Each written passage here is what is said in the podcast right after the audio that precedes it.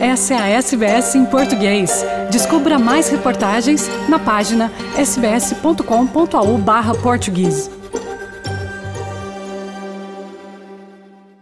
Segundo a prestigiada revista britânica The Economist e também estudos da OCDE, Organização para a Cooperação e Desenvolvimento na Europa, Portugal apresenta boas notas, dir-se-ia mesmo que muito boas, no que respeita à educação das mulheres e à sua participação no mercado de trabalho. Neste índice agora revelado, Portugal aparece em quinto lugar, apenas atrás da Suécia, Islândia, Finlândia e Noruega, eh, países considerados como muito desenvolvidos. Eh, em 2016, portanto há seis anos, Portugal estava em 12 lugar nesta classificação. Portanto, grande melhoria nestes últimos seis anos. No extremo oposto estão nesta lista o Japão e a Coreia do Sul, onde as mulheres ainda devem escolher entre a família ou a carreira.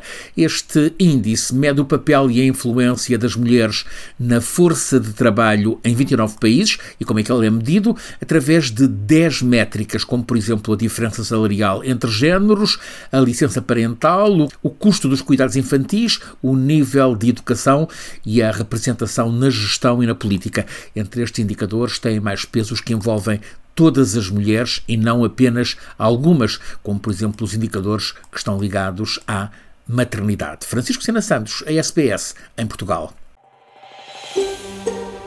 Quer ouvir mais notícias como essa? Ouça na Apple Podcasts, no Google Podcasts, no Spotify ou em qualquer leitor de podcasts.